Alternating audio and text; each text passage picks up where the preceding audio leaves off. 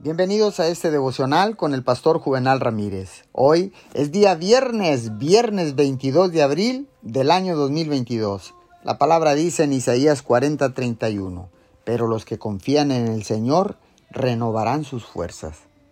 ¿Qué significa realmente esperar en el Señor?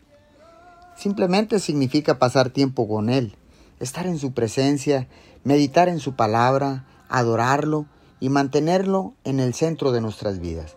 Un significado de la palabra esperar viene de la palabra hebrea kabaj, que es unir entre sí, torciendo, trenzándose juntos. Piense esto, una trenza se entrelaza para que no pueda saber dónde termina un hilo y comienza otro. Así es como Dios quiere que estemos en nuestra relación con Él.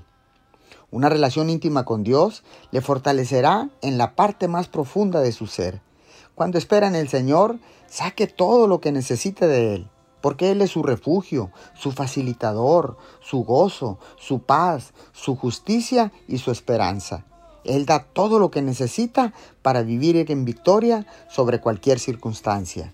Señor, mientras esperamos en ti, nos volvemos más y más como tú, tan estrechamente unidos contigo que somos uno contigo, que somos representantes directos de tu carácter. Gracias por todo esto. En el nombre de Jesús. Amén y amén.